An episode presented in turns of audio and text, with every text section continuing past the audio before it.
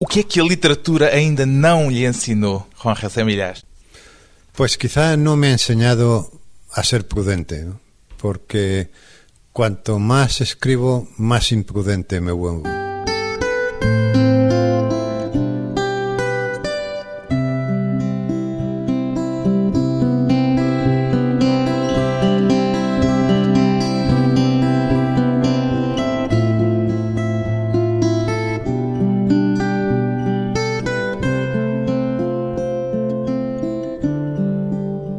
Juan José Milhás, 63 anos, escritor e jornalista. O jornalismo e a literatura, tal como os entende Juan José Milhás, têm alguma afinidade um com o outro? Bueno, tiene todas las afinidades. Yo me considero un escritor que unas veces trabaja para en soporte prensa y otras veces para en soporte libro. E sempre escritor, seja no suporte imprensa, seja no suporte livro. Sí, porque a mí me sorprende mucho cuando los periodistas se dirigen a mí como a un escritor, excluyéndose ellos de esa actividad. Pero un periodista finalmente trabaja con el lenguaje, que es con la herramienta con la que trabajo yo, y maneja los recursos retóricos que hay en el mercado, o sea, los mismos que manejo yo. Por lo tanto, un periodista es un escritor. No entiendo muy bien por qué cuando un periodista se dirige a mí como escritor, él se excluye. Él también es escritor. E esses recursos são usados de forma muito diferente nos romances, nos contos e no jornalismo, Bueno, eh, cada- na imprensa. Claro, en cada espacio cumplen una función, pero las diferencias no son abismales. O que é que tem sido mais frequente? A sua literatura alimentar-se da sua experiência jornalística ou o contrário? Hay un trasvase permanente entre un territorio y otro. A mí me costaría mucho decir si mi literatura se ha enriquecido más de mi periodismo que mi periodismo de mi literatura, porque son dos territorios que están muy cercanos, ¿no? Entonces yo soy incapaz de trazar una frontera tan sólida, porque para mí están confundidos. Yo ya digo, yo soy un escritor que unas veces eh, trabaja para publicar en el periódico y otras veces para publicar en un libro, pero yo no tengo la sensación de que mi actividad sea distinta cuando estoy trabajando para un territorio y para otro, ¿no? Mas há muitos escritores que escrevem e querem escrever só para livro, querem fazer só romance, ou só conto, só literatura no sentido tradicional do termo. E o que lhe queria perguntar e que queria perceber é se há alguma coisa no jornalismo que não obtenha na literatura e por isso a vontade de continuar a fazer eh, jornalismo. Bueno, las redacciones de los periódicos han estado siempre llenas de gente cuyo sueño era escribir una novela. Y eso hacía que despreciaran su propio trabajo. Yo siempre, cuando se habla de estos temas, pienso en lo que se dio a llamar el nuevo periodismo en los Estados Unidos en los años 50 o 60, ¿no? Es decir, cuando las redacciones se llenaron de novelistas fascinados por el periodismo, ¿no? Y enriquecieron la novela con el periodismo, ¿no? Yo creo que en el periódico se pueden hacer cosas fantásticas. Y yo diría más, yo diría que yo he experimentado más en el periódico que en los libros. Y esto parece una contradicción porque el periódico es un medio de comunicación de masas y por lo tanto su vocación es llegar al máximo número de gente posible. Por lo tanto podríamos decir que experimentos pocos. Y sin embargo yo he experimentado en el periodismo muchísimo y nunca me han dicho nada. Yo... O que é que experimentou? Dê-me um ou dois exemplos daquilo que testou no jornalismo que depois veio eventualmente a usar na literatura. Yo he hecho eh, en el articulismo, he hecho una cosa que luego he, he llamado articuento, tengo un libro publicado, que es un híbrido entre el artículo y el cuento, ¿no? Son artículos que empiezan como artículos y terminan como cuentos, o empiezan como cuentos y terminan como artículos, y son piezas muy desconcertantes y son muy experimentales. Bueno, pues esto lo he hecho en- y que ha funcionado muy bien. También luego cuando he editado como libro, ¿no? Pues esto es un... Experimento mucho cuando hago reportajes. En reportaje es un género muy parecido al cuento, ¿no? Y el modo en que se ordenan los materiales de un reportaje es muy parecido al modo en que se ordenan los materiales de un cuento, ¿no? Pues ese es- ha sido un territorio de experimentación para mí muy importante también. Pois bem, é este escritor, Juan José Milhas, o autor do livro O Mundo, que é simultaneamente um romance e, em parte, um livro autobiográfico. É também uma experiência nesse território híbrido entre os factos e a ficção? Sí, indudablemente. Yo siempre digo que no estoy muy seguro de si es una novela autobiográfica o una autobiografía novelada, porque es difícil saber dónde cargar el acento y sobre todo porque todo lo que se cuenta ahí es verdad, incluida la mentira, ¿no? Y luego es un, libro que, además de contar una peripecia, es un diario de la novela, porque en ese libro no solamente cuento lo que me ocurrió, sino lo que me ocurrió mientras lo cuento. Tudo é verdade, incluindo a mentira. Quer dizer que a ficção é também uma forma, às vezes uma forma superior, no seu entender, de alcançar uma certa verdade, é isso? Sí, sí, efectivamente. Quiero decir que quizá haya cosas en el libro que literalmente no sucedieron de ese modo, pero que sin suceder literalmente de ese modo responden a la verdad a lo mejor con más eficacia que en las verdades literales. Qual é a percentagem de elementos biográficos literais presente naquilo que relata neste romance, O Mundo? Es imposible de señalar porque ni yo mismo lo distinguiría. Digamos, en la ficción y en la biografía aparecieron trenzadas de tal manera que no se pueden separar una de otra.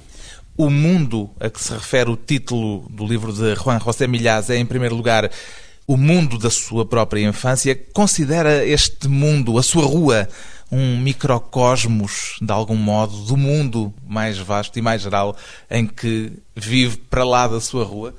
Bueno, si tiene algún interés contar la historia de esa calle, es porque al contar la historia de esa calle cuentas la historia de todas las calles. Uma vida é todas as vidas, em certo sentido? Claro, efectivamente, yo creo que cuando un escritor cuenta su vida, no es importante que cuente su vida, es importante porque al mismo tiempo está contando todas las vidas, ¿no? Y para esto es para lo que sirve la literatura. La literatura no sirve por aquello concreto que cuenta, sino porque a través de eso cuenta todo, ¿no? Y esta es la, aspiración de la literatura. Por eso a veces se habla de la novela total, del libro total, ¿no? Porque uno pretende metaforizar en una peripecia la peripecia de todos. Por eso, cuando se cuenta bien una infancia, se están contando todas las infancias. Tem essa ambição da novela total, do livro total, do José Milhaz? Bueno, esa ambición la tenemos todos. Sabemos que es inalcanzable,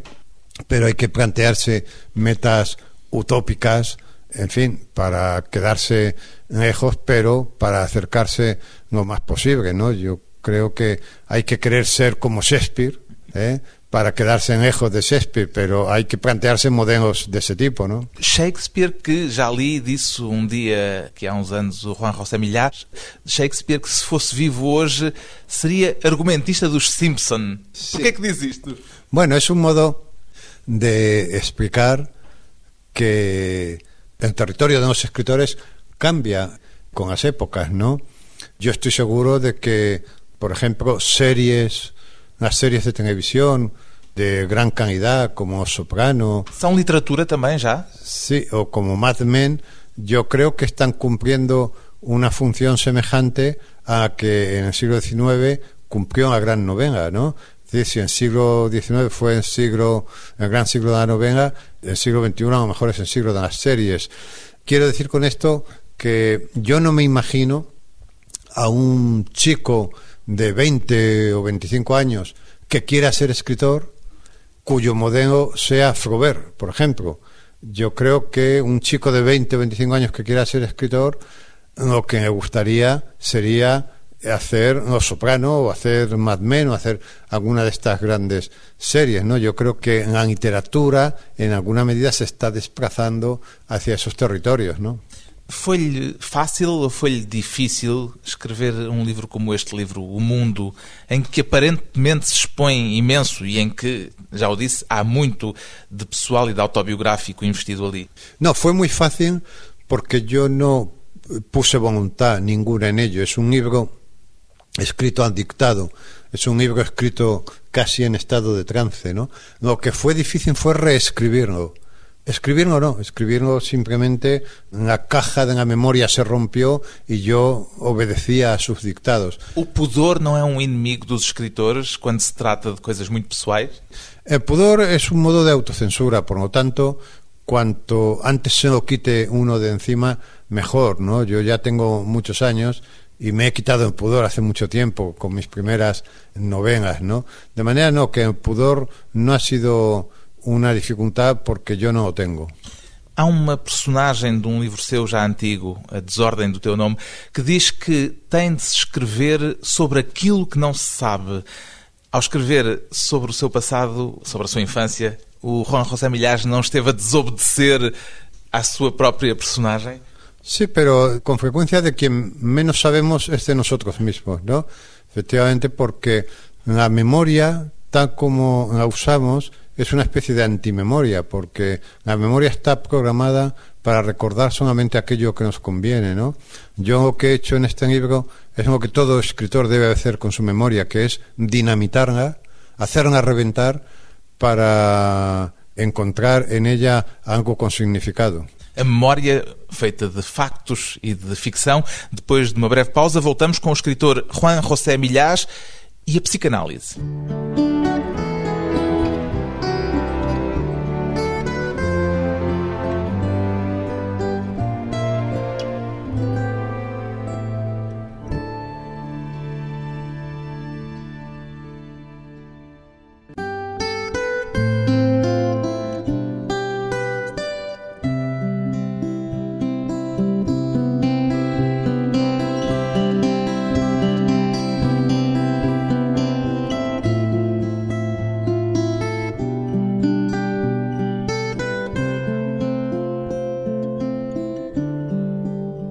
De regresso à conversa com o escritor espanhol Juan José Millás, aqui há uns tempos disse numa entrevista que o século XX não se pode explicar sem a psicanálise. No seu romance O Mundo, a psicanálise também é referida por várias vezes e conta que teve um papel importante na sua vida.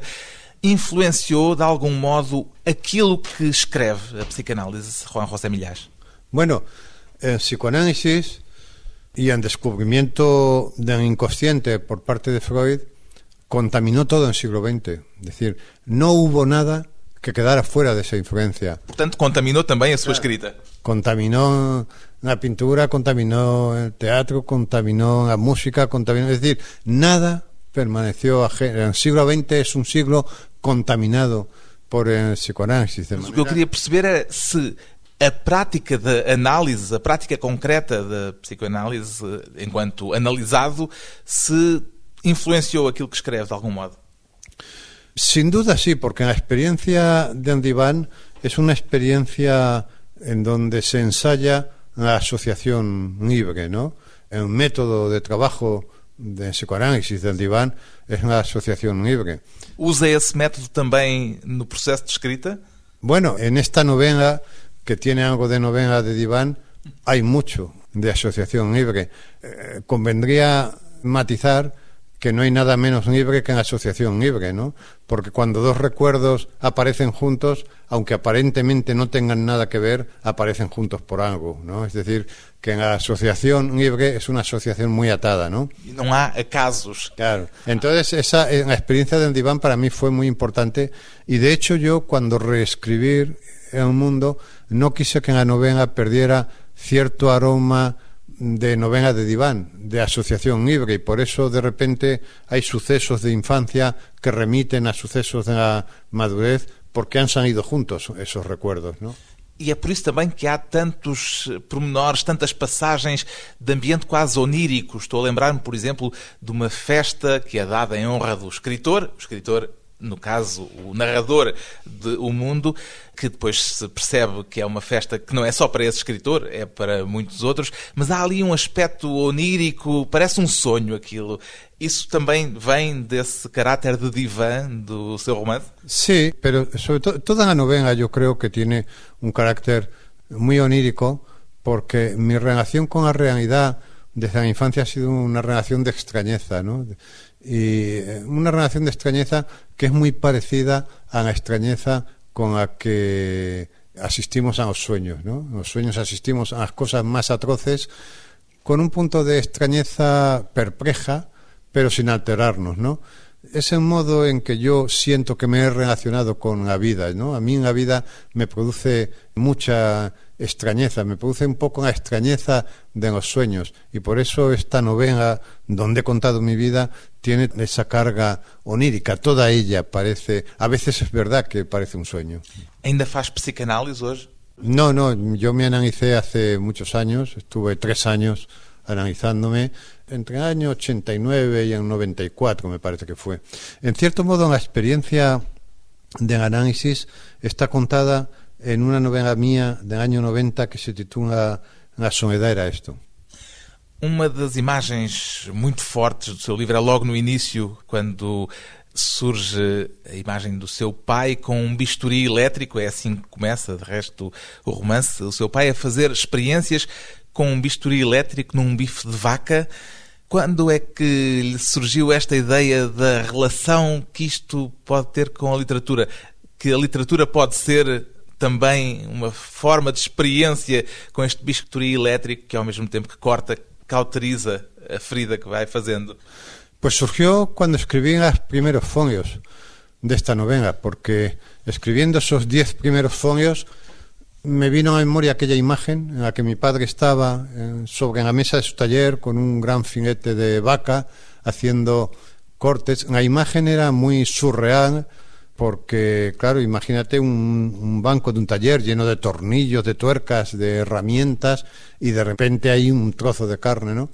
Y cuando mi padre se volvió hacia mí, que me miraba fascinado, y me dijo, fíjate, Juanjo, cauteriza la herida al tiempo que la produce, yo sentí que aquella no vamos no no, pude, consciencializó na no conscientemente pero es como si aquella frase fuera una frase fundacional no porque me estaba enseñando que mi destino era la paradoja no me gusta mucho el pensamiento paradójico. O seu destino ainda hoje sente que é o paradoxo? Sí, y entonces cuando al escribir las primeras páginas del libro recordé esta escena, de repente pensé, yo estaba escribiendo con un bolígrafo, que el bolígrafo tenía algo de bisturí. O bolígrafo é, é esferográfica, dizemos em português. Es, es, un bolígrafo, en España decimos, de punta fina. Uh -huh. Uh -huh. Y es un bolígrafo de punta fina que hace heridas en la cuartilla. ¿eh? No papel. Esto es. Y entonces yo pensé que efectivamente en la literatura hacía esto, en la literatura habría heridas que cauterizaba en el momento mismo de abrirlas. Y de hecho, cuando terminé mi libro, pensé que ese libro es simultáneamente una herida y su cicatriz. Y abriu feridas mesmo escrever este livro em si? Abriu muchas heridas, pero las cerró todas. Fechou-as todas. Las cerró ao mesmo tempo que las abriu. Hesitou antes de publicar o livro ou quando o terminou pensou que pronto era um livro mais um era um dos seus romances e era para publicar sem dúvida nenhuma sí dudé dudé dudé porque la carga digamos de exposición personal era fuerte y entonces tenía que estar muy seguro de que el libro era bueno no de manera que lo guardé en un cajón durante casi dos años. Esteve dois anos à espera sí. para ser publicado. Sí. Para dos años antes de decidir nada. Y luego pasado ese tiempo lo volví a leer y me gustó. Lo volví a leer como si fuera de otro y me gustó y pensé que era un libro que valía la pena. Y entonces fue cuando decidí presentarlo al Premio Planeta porque pensé que si lo ganaba iba a tener una difusión muy especial que era la difusión que yo quería para este libro. Neste livro, mas também em dois outros que já li entretanto, por exemplo, Júlio e Laura, ou, por exemplo, nas fotografias a que coloca uns pequenos textos nas páginas da revista do El País semanal, o tema da realidade escondida por detrás da realidade aparente está sempre presente. É o tema que está em tudo o que escreve? está en toda mi obra. Es, en, en definitiva, es el asunto del doble, es el asunto de la identidad, es el asunto del outro lado del espejo, ¿no? Como é que chegou a este tema? Pela psicanálise também? Ou antes da psicanálise, isto já era qualquer coisa que lhe interessava muito, a realidade por detrás da realidade? No, me interesaba antes del psicoanálisis, ¿no? Lo que pasa es que el descubrimiento de Freud fue muy importante, claro, porque Freud resulta que estaba trabajando en eso desde otro discurso, pero muy bien escrito, porque Freud es un gran escritor. Freud no sé si pasará a la historia de la ciencia, pero desde luego debería pasar sin ninguna duda en la historia de la literatura.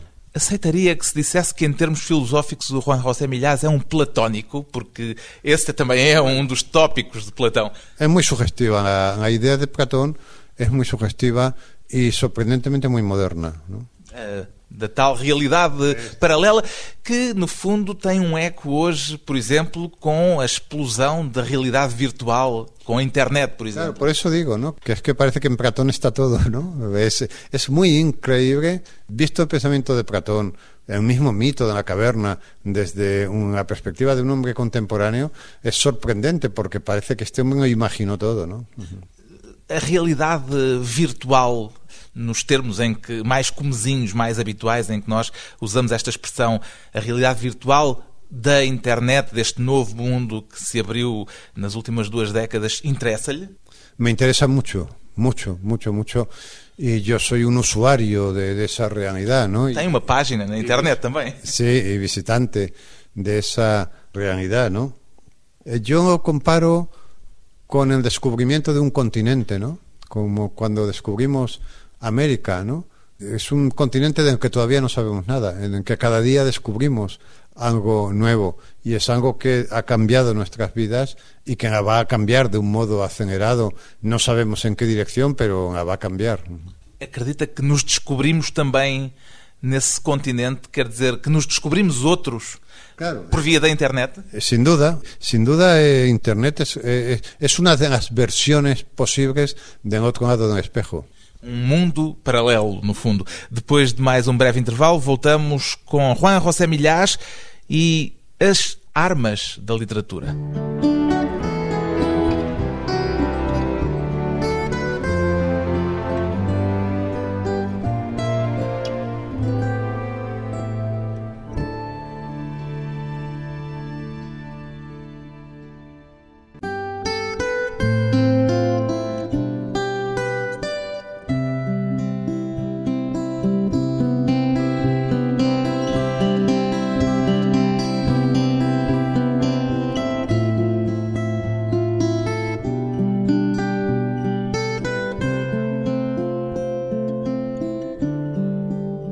Convidado hoje para a conversa pessoal e transmissível, o escritor espanhol Juan José Milhás, o autor do romance autobiográfico O Mundo.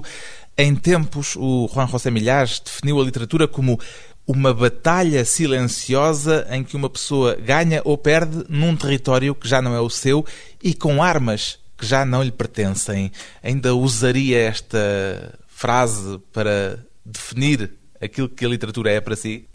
Bueno, es, es otro modo de decir lo que decíamos antes de que hay que hablar de lo que no conocemos, que la literatura interesante es aquella que habla de, de- de lo que no conocemos, ¿no?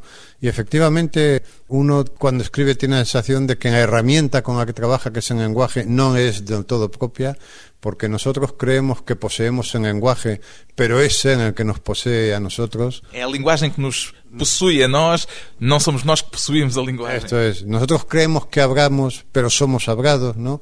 Y entonces uno de los trabajos del escritor es coger esa herramienta que te posee y hacerla tuya, ¿no? Y hacerla tuya para conquistar un territorio que no conoces. E essa ferramenta é uma ferramenta que se pode dominar melhor ou pior, evidentemente. O facto de hoje termos a sensação, por vezes, que a iliteracia funcional é muito alta, crê que é uma ameaça à literatura, de algum modo? Por lo menos amenaza eh, la literatura tal como la conocemos, ¿no?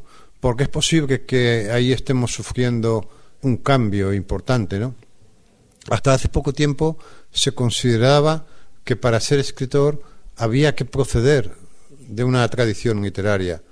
Y ahora hay gente que escribe que no procede de una tradición literaria, que viene de una tradición cinematográfica, que viene de una tradición de la imagen. Es decir, está cambiando la idea que tenemos de literatura y muchos libros que fueron referencias importantes en mi generación están ya fuera de los catálogos. Mas sente isso como uma ameaça ou sente isso como uma evolução natural e até positiva?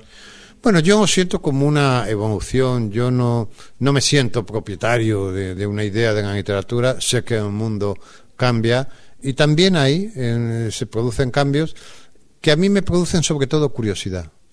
O que é que significa ganhar ou perder na literatura, no seu entender? No está claro, porque a veces para ganar en literatura el modo más eficaz de ganar es perder, ¿no? No, no, Um paradoxo daqueles de que no gosta. está, no está claro en literatura, precisamente porque la literatura es un territorio muy inestable. ¿Qué quiero decir, por ejemplo? Que obras que hace 20 años eran malas, hoy son buenas. Dê-me um exemplo. Lembra-se de algum de repente? Eh, la historia de la literatura está llena de... de, eh, Benavente era un autor muy valorado en su momento y hoy es un autor que no es nada valorado, ¿no? Mm, Continuamente vemos Kafka no fue un autor valorado en su tiempo y fue valorado después de su muerte. Quiero decir, esto pasa continuamente. Incluso pasa más. Obras que no fueron escritas con intención literaria pasan a la historia de la literatura.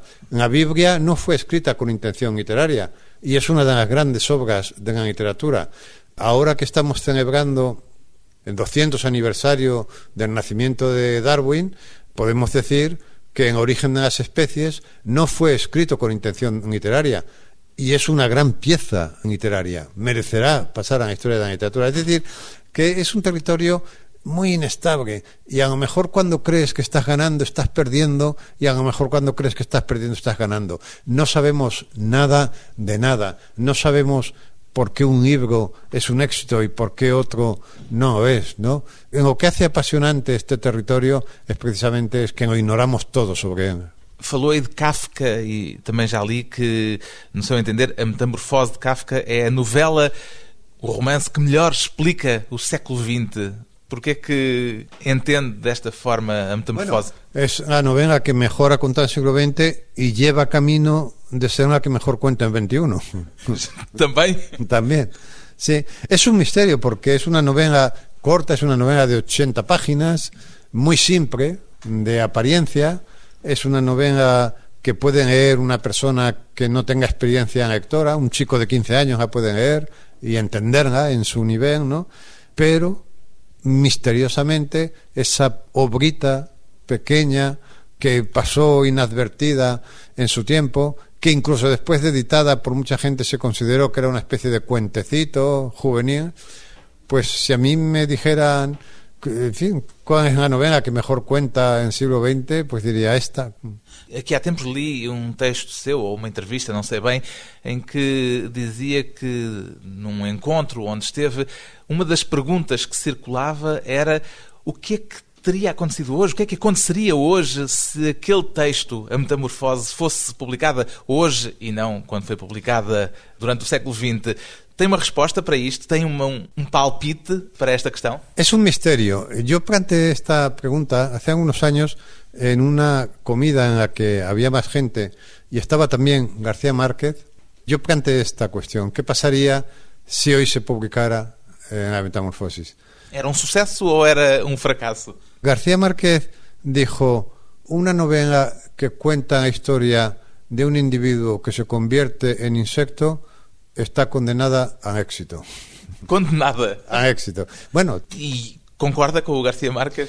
creo que sí, creo que este que era un buen diagnóstico porque eso, o sea, ese paso de hombre a insecto metamorfi, meta, me- me- Metamorfoseia é difícil de conjugar este verbo. metaforiza, metaforiza. Ah, metaforiza. Me- metaforiza y metamorfosiza, en fin, todos los cambios que se producen en el ser humano, ¿no?